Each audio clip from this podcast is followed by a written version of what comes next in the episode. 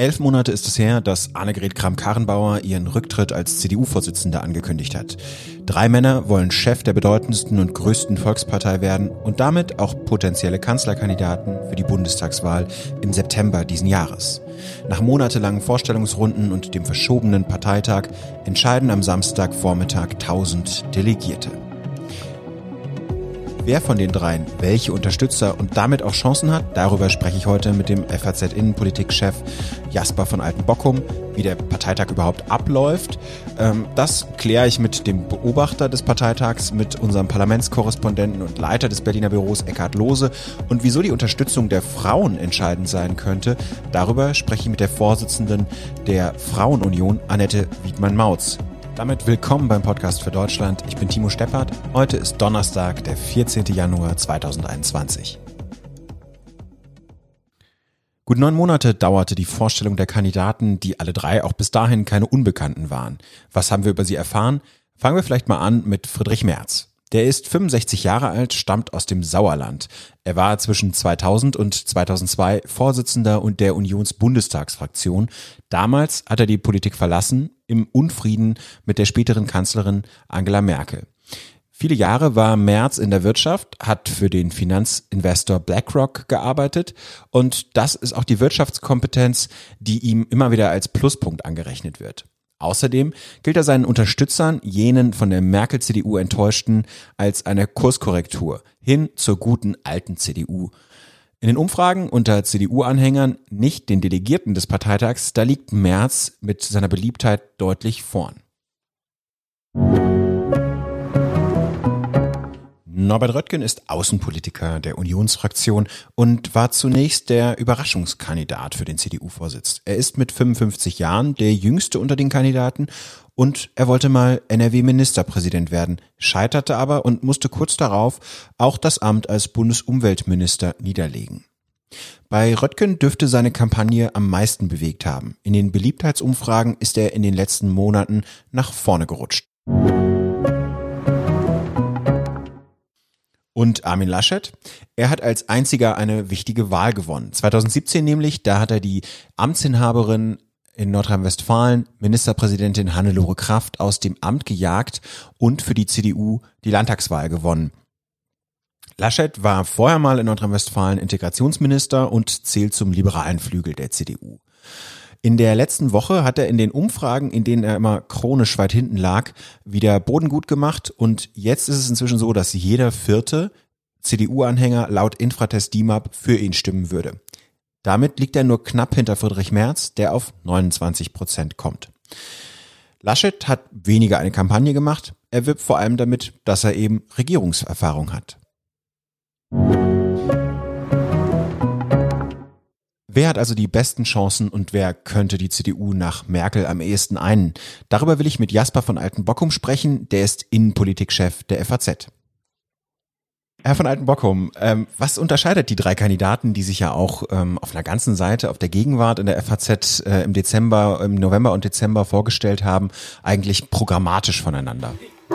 Es unterscheidet sich eigentlich nicht sehr viel voneinander. Also man muss, äh, man muss bei den Texten, die sie geschrieben hatten oder auch bei dem, was sie gesagt haben, wirklich mit der Lupe hingucken, ob äh, man Unterschiede sieht. Es ist allerdings, äh, wenn man es ganz allgemein sagen will, ist es allerdings so, dass Friedrich Merz eher dem Wirtschaftsflügel der Partei angehört und deswegen ja auch immer den Konservat Konservativen zugerechnet wird. Äh, Armin Laschet auf der anderen Seite eher den, dem, dem Sozialflügel und Norbert Röttgen ist eher ähm, liegt irgendwo dazwischen, aber mit einem klaren Akzent auf ähm, zum Beispiel der Klimapolitik oder der Außenpolitik. Norbert Röttgen war ja auch mal ähm, Umweltminister. Ähm, die Kandidaten, das zeichnet sich ja auch so ein bisschen ab, haben unterschiedliche Unterstützergruppen. Bei Friedrich Merz ist das eher ähm, die Mittelstandsvereinigung. Er war ja auch Vorsitzender des CDU-Wirtschaftsrates. Bei Friedrich, äh, bei Armin Laschet ist es äh, eher die, äh, sind es eher die Arbeitnehmer innerhalb der CDU, die ihn unterstützen. Ähm, inwiefern wirkt sich das denn auf den Parteitag aus, dass es diese unterschiedlichen Unterstützergruppen gibt, die sich jetzt auch für den einen oder den anderen Kandidaten ausgesprochen haben? Naja, je nach Landesverband ist es natürlich spannend zu sehen, welche dieser, dieser Gruppen und Vereinigungen da besonders stark oder besonders schwach vertreten sind. Äh, und entsprechend äh, liegen dann auch die Gewichte bei den Delegierten. Ja, also ein, ein Landesverband wie Nordrhein-Westfalen, der, der, der eher arbeitnehmerorientiert ist, das, deswegen ist auch Armin Laschet der Vorsitzende da, äh, der wird eben eher in die eine Richtung und ein Landesverband äh, wie Baden-Württemberg, der, der eher wirtschaftsorientiert ist, eher in die andere Richtung ausschlagen. Äh, also das hat schon sein Gewicht, nur muss man immer sehen, dass die Parteigruppierungen nicht unbedingt eins zu eins bei den Delegierten abgebildet sind. Also man kann da nur sehr schwierig dann tatsächlich Rückschlüsse ähm, ziehen, wer denn dann die Nase mhm. vorne hat. Diese unterschiedlichen Unterstützergruppen spiegeln sich dann ja auch in den Landesverbänden wieder. Zum Beispiel Baden-Württemberg hat sich sehr früh sehr deutlich für Friedrich Merz ausgesprochen. Da zum Beispiel auch die ähm, Spitzenkandidatin für die Landtagswahl in wenigen Wochen, Susanne Eisenmann. Ähm, kann man denn davon ausgehen, dass die Delegierten aus den Landesverbänden geschlossen abstimmen oder wird das einfach sehr unterschiedlich sein?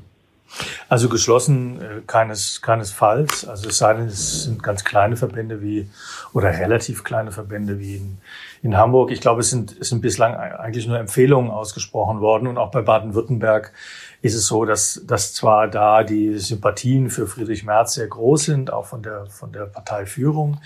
Ähm, aber gleichzeitig sind auch, äh, gibt es auch sehr viele, die eigentlich lieber Jens Spahn hätten. Äh, und Jens Spahn wird man nur bekommen, weil er im Team mit Armin Laschet äh, antritt, äh, wenn man Laschet wählt. Ähm, also da sieht man auch schon, in welchen Nöten äh, die Landesverbände äh, sind. Ähm, andere Landesverbände sind klar gespalten zwischen, zwischen Armin Laschet und Friedrich Merz. Äh, und da versucht dann die jeweilige Parteiführung durch, durch irgendwelche Präferenzerklärungen dann den Ausschlag zu geben für den einen oder anderen. Aber ich glaube, es gibt keinen Landesverband, der tatsächlich geschlossen für oder gegen jemand abstimmen wird. Die Empfehlungen, wie man abstimmen sollte, sind ja noch relativ zurückhaltend. Jetzt ist Volker Bouffier sehr deutlich geworden, hat äh, gesagt, als hessischer Landesvorsitzender und Ministerpräsident von Hessen. Ähm, er wäre für, er sei für Armin Laschet. Ähm, Sie haben zum Beispiel in dieser Woche mit Annegret Kramp-Karrenbauer gesprochen, im Interview gemeinsam mit ihrem, mit unserem Kollegen äh, Eckhard Lohse geführt. Da ist sie etwas zurückhaltender. Sie sagt, die wichtige Maßgabe für einen CDU-Vorsitzenden sei, dass er mal regiert hat. Armin Laschet habe diese Regierungserfahrung, aber eine sehr klare Empfehlung ist es nicht. Warum gibt es teilweise noch diese Zurückhaltung, obwohl ja klar ist, dass Laschet tatsächlich von großen Teilen der ähm, Parteispitze der derzeitigen doch präferiert wird? Naja, ich glaube, also bei, im, im Falle von ähm, Annegret Kramp-Karrenbauer muss man sagen, sie als Parteivorsitzende, als scheidende Parteivorsitzende sieht sich natürlich in so einer Rolle der, der neutralen äh, Moderatorin. Ja, sie wollte das dieser Wechsel äh, einigermaßen würdevoll äh, vollzogen wird. Und da kann man schon verstehen, dass sie, dass sie dann äh, auch alles tut, sich jetzt nicht explizit für einen auszusprechen. Äh, aber, aber ich meine, es ist die, die Äußerungen der, der vergangenen Tage, die deuten schon darauf hin, dass es so eine Art Sprachregelung gibt, dass sich die Parteiführung eben äh, zwar nicht explizit für Armin Laschet aussprechen will, aber schon in, in Laschet die, den Politiker sieht, der das vielleicht am besten machen könnte. Ähm, warum dann nicht so eindeutig? Ich glaube, ich glaube, weil man ähm, ja, weil man da jetzt nicht Gräben ausheben möchte und auch keine Verletzungen zurücklassen möchte. Und man kann natürlich dann im Nachhinein immer sagen, naja, wir haben uns ja nicht explizit für einen Namen ausgesprochen, sondern nur Denkanstöße gegeben für die Delegierten. Äh, also ich glaube, das, das sind einfach Gründe der, der, der, des Verfahrens, dass man da jetzt nicht dass man das da jetzt nicht polarisieren will. Inwiefern spielt denn da rein, dass ähm, Friedrich Merz im vergangenen Jahr ähm, der Parteiführung, dem Parteiestablishment, von dem er gesprochen hat, vorgeworfen hat, äh, dass das äh, versuche, ihn als Vorsitzenden zu verhindern und deswegen die Verschiebung des Parteitags äh, vorantreibe? Also er hat sich damit sicher keinen Gefallen getan, weil auf das sogenannte Establishment einzuprügeln, das, das macht sich nie sehr gut. Äh, erstens mal fühlen sich da im Zweifelsfall mehr Leute angesprochen, als vielleicht nötig wären. Und zum anderen muss man ja auch sagen, Friedrich Merz ist ja jetzt keiner, der dem Establishment nicht angehören würde. Also da, das war, das war eine unglückliche Äußerungen und ähm, ich glaube, er hat auch damals, damit nicht unbedingt gezeigt, dass er äh, die Partei einen kann, dass er, dass er jemand ist, der integrieren kann, sondern äh, er, er hat da auch Vokabeln äh, benutzt, die einfach, die einfach äh, aufgeladen sind, äh, so Zusammenhang mit Populismus und Elitenkritik etc. pp. Ähm, also ich, äh, es wird nur diejenigen, die für Friedrich Merz sind, äh, hat es, also die, die, die Fans von, von Friedrich Merz, die sogenannten Merz-Ultras, äh, die hat das natürlich begeistert, weil sie ohnehin äh, so, so ähnlich denken. Aber ähm, einem, einem Erfolg bei der Abstimmung hat er sich damit nicht näher gebracht, glaube ich. Danke schon mal bis hierhin. Wir blicken jetzt mal tatsächlich erst auf eine wichtige Unterstützergruppe, ähm, die Norbert Röttgen und Armin Laschet sicher haben, nämlich die Frauenunion und sprechen gleich mit Jasper von Altenbockum noch weiter darüber, wer der Kandidaten womöglich am besten die Fähigkeit hat, die Partei zu einen und wer letztlich die besten Chancen hat. Ja, Sie sind ja Vorsitzende der Frauenunion, der größten Organisation innerhalb der CDU. Sie haben in den letzten Monaten, als Sie gefragt wurden, ähm, welchen der drei Kandidaten die Frauenunion unterstützen würde, sich immer noch zurückgehalten. Inzwischen ist es so, dass Sie das Prä für zwei Kandidaten ähm, genannt haben. Vielleicht können Sie mir erklären, was haben Sie denn beobachtet oder wie haben Sie das als Frauenunion äh, wahrgenommen, wie sich die drei Kandidaten gegeben haben und wie hat sich das auf Ihre Entscheidung ausgewirkt? Wir haben den Bewerbungsprozess in der Frauenunion der CDU Deutschlands sehr intensiv verfolgt. Wir haben äh, ein dreistufiges Verfahren durchgeführt, in dem wir zunächst mit äh, den drei Bewerbern persönlich einzeln intensiv ins Gespräch gekommen sind. Wir haben äh, dann einen schriftlichen Fragebogen ähm, vorgelegt und die Bewerber darum gebeten, ihre Einschätzungen zur Zukunft der CDU als Volkspartei, ihre Positionierung Veränderung ähm, in der Gesellschaft äh, unseres Landes, aber auch Fragen zur Vertretung von Frauen in Ämtern, in Mandaten, zur Weiterentwicklung der Partei ähm, in struktureller Hinsicht. Äh, und äh, wir haben sie äh, dann natürlich zu frauenpolitischen Anliegen befragt, die uns ganz besonders als Union am Herzen liegen. Wir haben ihnen die Möglichkeit gegeben, das auch ähm, in Form eines Videos ähm, zu präsentieren. Und mhm. anhand der Fragen, der Antworten haben wir uns dann ein Meinungsbild Stimmungsbild verschafft, wir haben ein Stimmungsbild eingeholt und so sind wir zu unserer Empfehlung gekommen. Also ein transparentes, aber auch äh, sehr auf äh, einer sachlichen Auseinandersetzung äh, basierendes Verfahren gewählt. Aber das war schon intern, oder? Also als zum Beispiel jetzt äh, Armin Laschet dann bei Ihnen zu Besuch war bei der Frauenunion, haben Sie wahrscheinlich so eine digitale Schaltkonferenz gemacht und haben Herrn Laschet befragt. Was, was ist Ihnen denn so in Erinnerung geblieben? Also Sie haben sich, das hatte ich jetzt am Anfang nur angedeutet, also Sie haben sich für ähm, Norbert Röttgen und Armin Laschet entschieden. Was hat Sie denn zum Beispiel bei Herrn Laschet frauenpolitisch so überzeugt? Armin Laschet äh, hat keinen Zweifel daran gelassen, äh, dass er sich konsequent hinter äh, die Forderungen äh, unserer Struktur- und Satzungskommission stellt, dass er den Prozess, mehr Frauen in Verantwortung in der Partei zu bringen, äh, unterstützen will und aktiv vorantreiben will. Ähm, er hat sich auch in äh, frauenpolitischen Fragen ähm, sehr aufgeschlossen, sehr offen gegenüber unseren Anliegen gezeigt. es gab nicht immer nur 100 Prozent hundertprozentige Übereinstimmung, aber ähm, die Frauen hatten das Gefühl, äh, dass sie sehr ernst genommen werden äh, mit dem, äh, was sie bewegt in Themenbereichen vom Gewaltschutz äh, bis hin äh, zur ja, der, der, Verbesserung der Situation, gerade was äh, Familien anbelangt im Folge der Corona-Situation. Denn Frauen tragen hier eine ganz herausragende Last, wenn es darum geht, Berufstätigkeit, die Führung des Haushalts, Kinderbetreuung und Beschulung von mhm. Kindern äh, durchzuführen. Und die Frage, mit welchen Antworten reagieren wir darauf? Wie schaffen wir es auch, dass die soziale Situation äh, besser wird? Das sind alles Themen, die wir intensiv diskutiert haben. Und ist da entscheidend ähm, gewesen, dass äh, jemand wie Friedrich Merz zum Beispiel die Frauenquote innerhalb der CDU eher kritisch sieht? Wir hätten uns natürlich äh, hier äh, eine klarere Positionierung äh, gewünscht. Das spielt sicherlich auch eine Rolle. Aber wir wählen äh, am Ende nicht den Vorsitzenden der Frauenunion der CDU Deutschlands, sondern wir wählen den Parteivorsitzenden. Und deshalb spielen natürlich auch andere Fragen eine ganz gewichtige Rolle.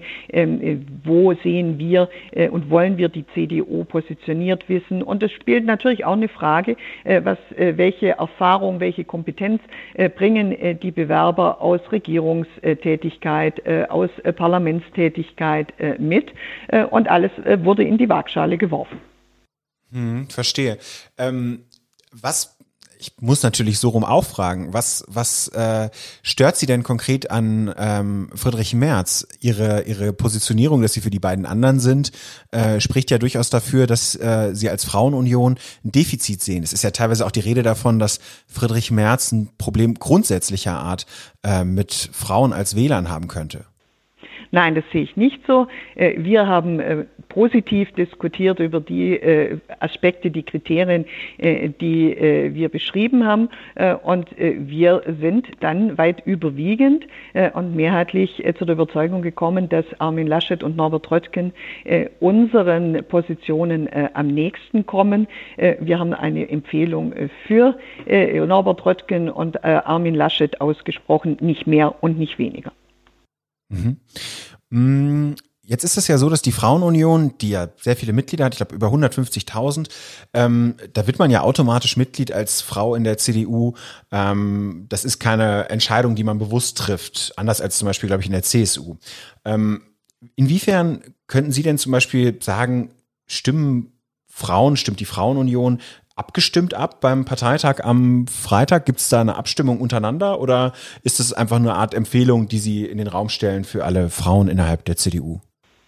Die Frauenunion hat eine große Bandbreite. Sie vertritt äh, die Frauen äh, in der CDU äh, von Flensburg äh, bis, nach Is bis nach Isny äh, und dementsprechend äh, gibt es natürlich auch unterschiedliche Haltungen, Einstellungen, Meinungen, aber wir haben deshalb ja auch einen repräsentativen Eindruck durch die gewählten Gremien, die aus den Landesverbänden und dem Bundesvorstand bestehen.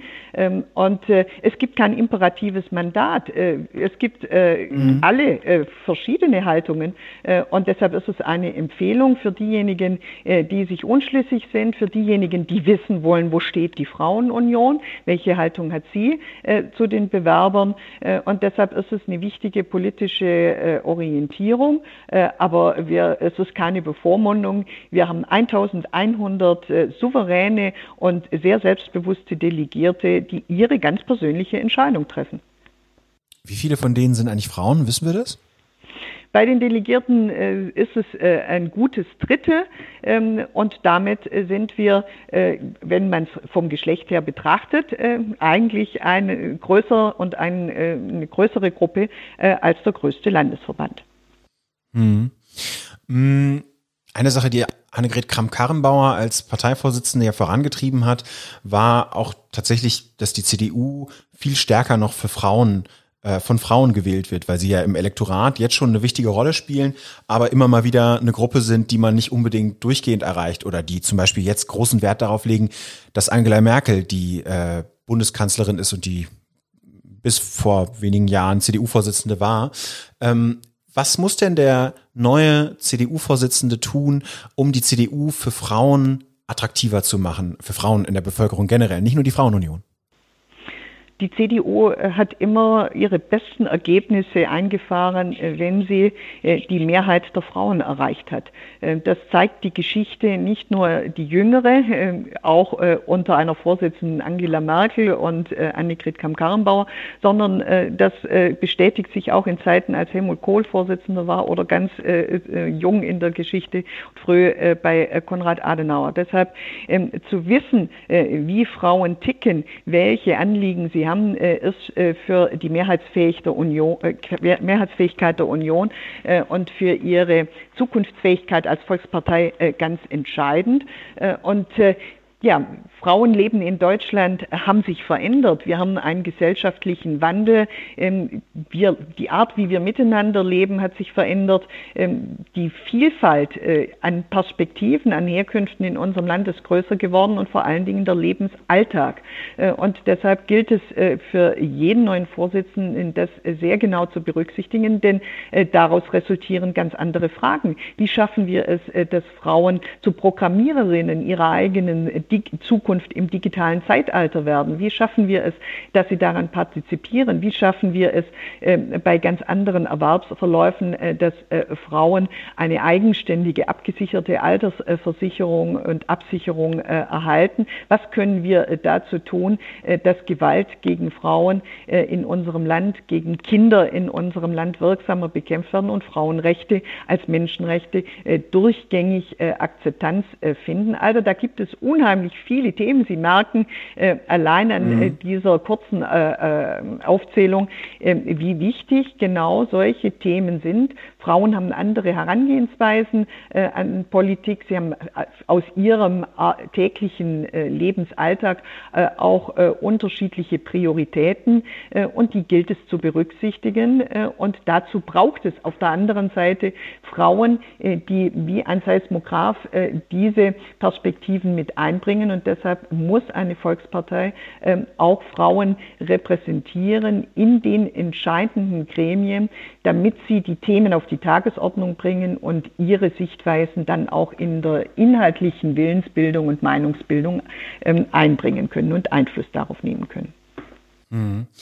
Jetzt ist ja eine Sache noch, das hatte ich im Gespräch jetzt schon angesprochen, so ein bisschen das Image, was Friedrich Merz hat. Sollte er jetzt am Samstag gewählt werden, ähm, ist es ja schon so, dass er in, sagen wir mal, einem eher linksliberalen Milieu der Mitte, was Angela Merkel offen gegenüber ist und eben auch manchen jüngeren Frauen, das haben ja schon durchaus ähm, manche Erhebungen ergeben, nicht gut ankommt.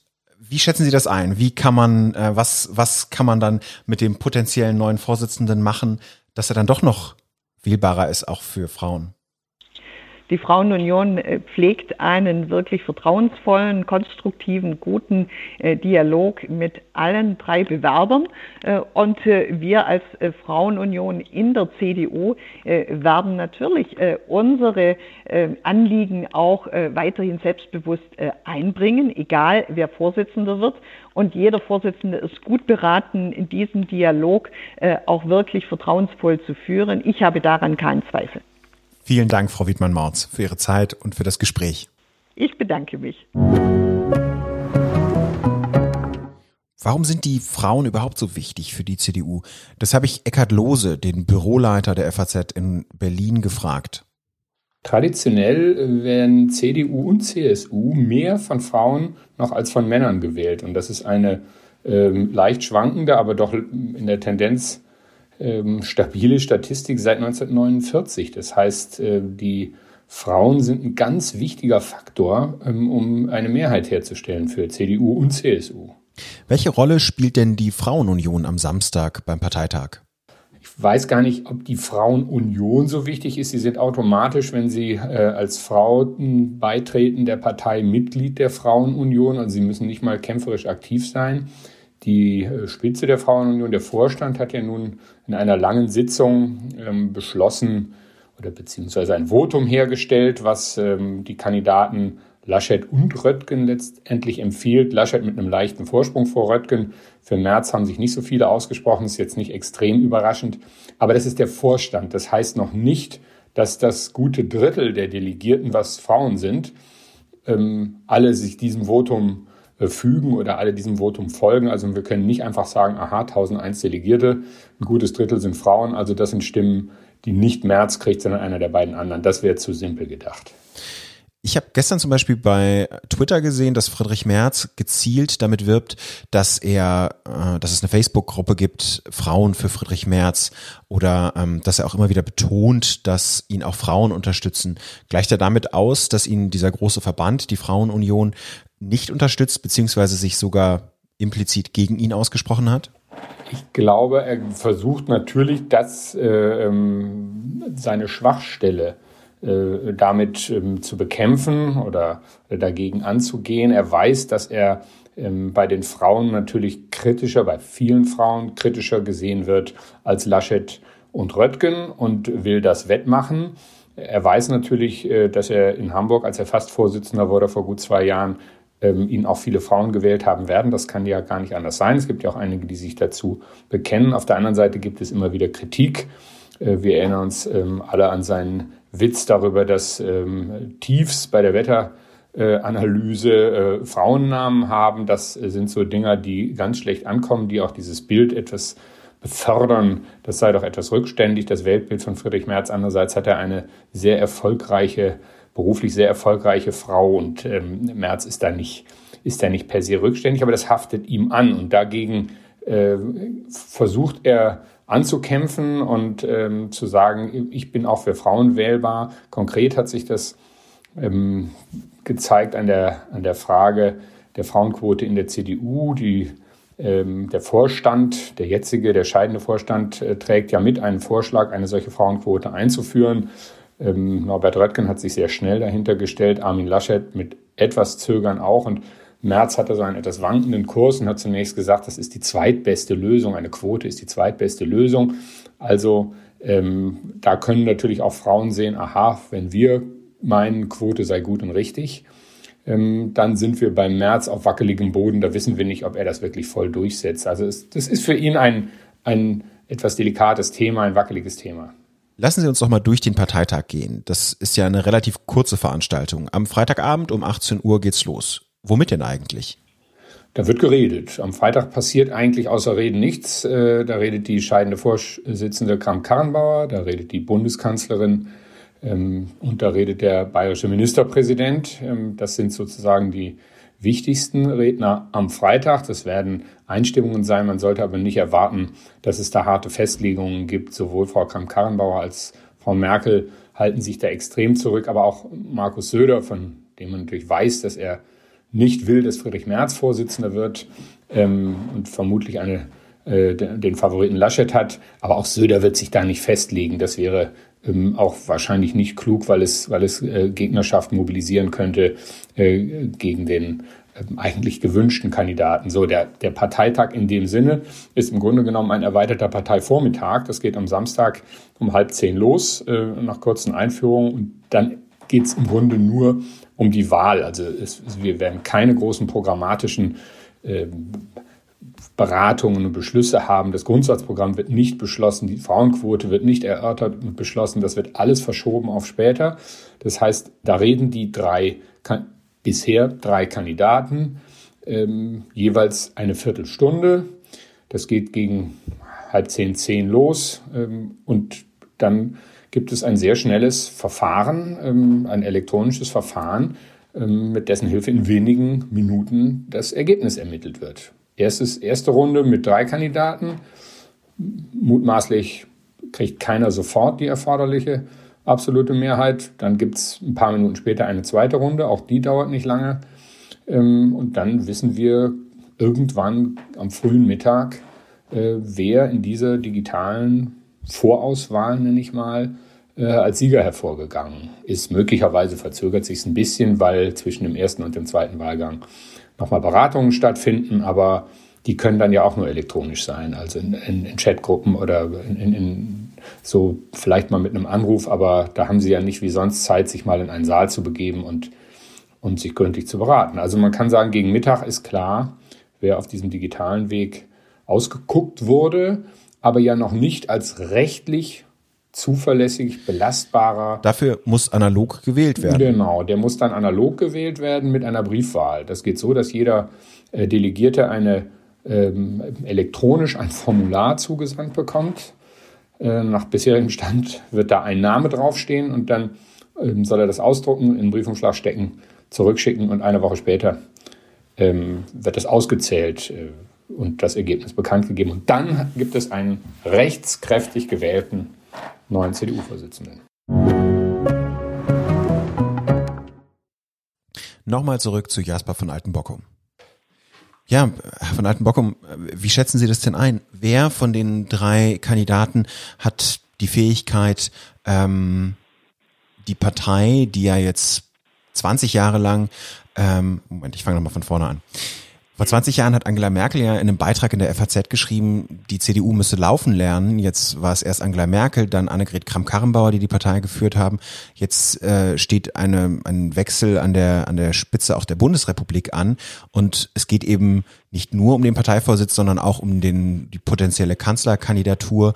Ähm, wer hat die, wer könnte das, diese Fähigkeit mitbringen, einerseits die Partei zu ein, andererseits als potenzieller Kanzlerkandidat auch die Merkel-Wähler mitzunehmen. Ähm, wem trauen Sie das am ehesten zu von den dreien? Also man kann sich mit, mit der Antwort leicht machen und sagen, der, der die Bundestagswahl gewinnt, der wird die Partei ein.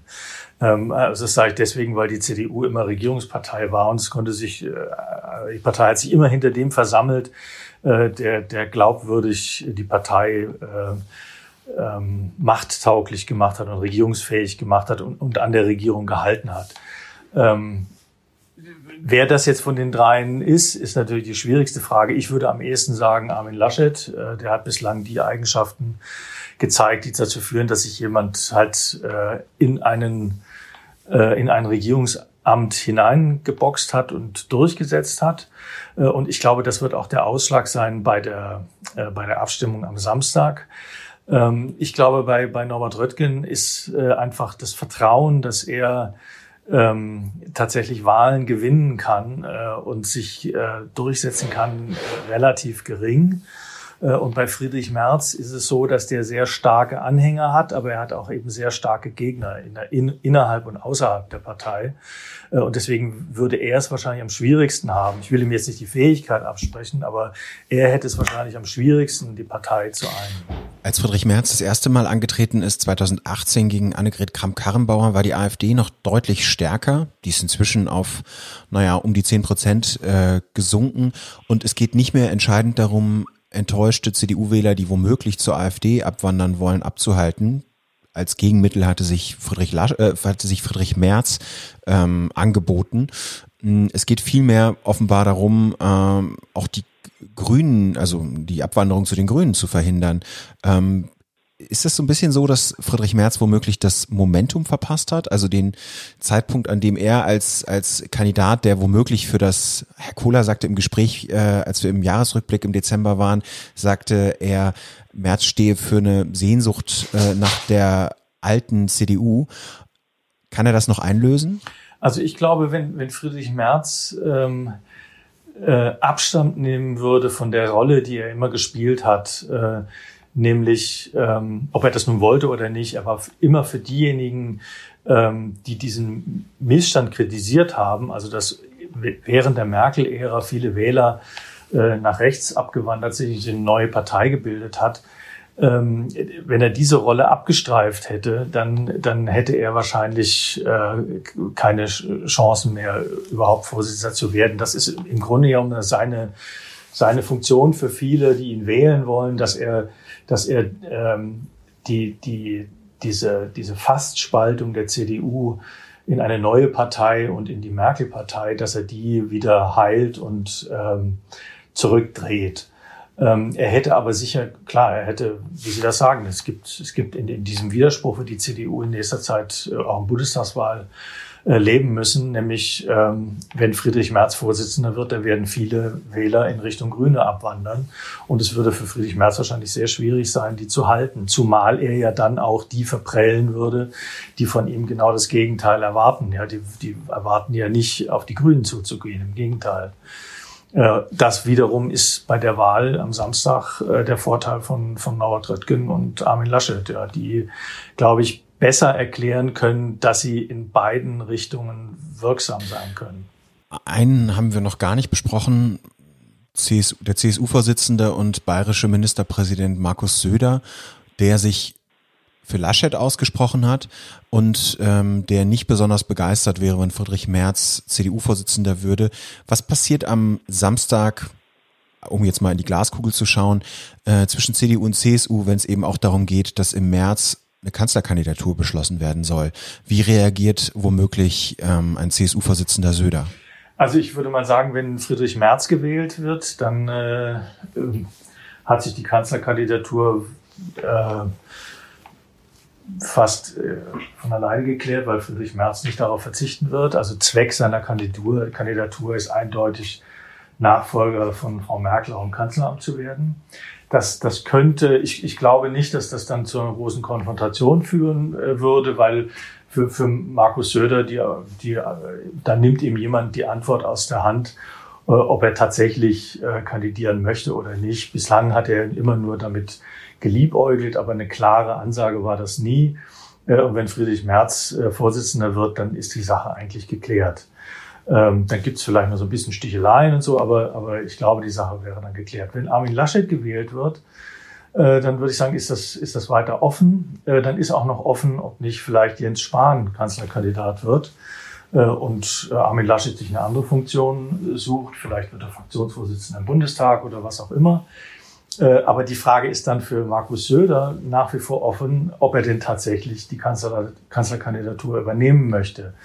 Äh, und ich, ich glaube, ähm, ich, ich würde mal darauf tippen, dass Markus Söder das gar nicht so sehr will, weil ähm, ein, ein CSU-Kanzler nicht unbedingt eine sehr starke Figur ist. Also man muss sich fast überlegen, ob der tatsächlich stärker wäre als ein bayerischer Ministerpräsident.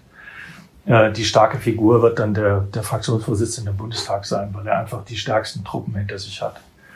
Also das wird, wenn Laschet Vorsitzender wird, wird das nochmal eine spannende Frage werden. Aber wenn Armin Laschet, wenn Armin Laschet äh, Vorsitzender wird, wird das nochmal eine spannende Frage werden, wer Kanzlerkandidat wird. Ähm, als letztes noch, können Sie eine, eine Einschätzung abgeben? Wer wird's wohl? Was meinen Sie, wer hat die besten Chancen?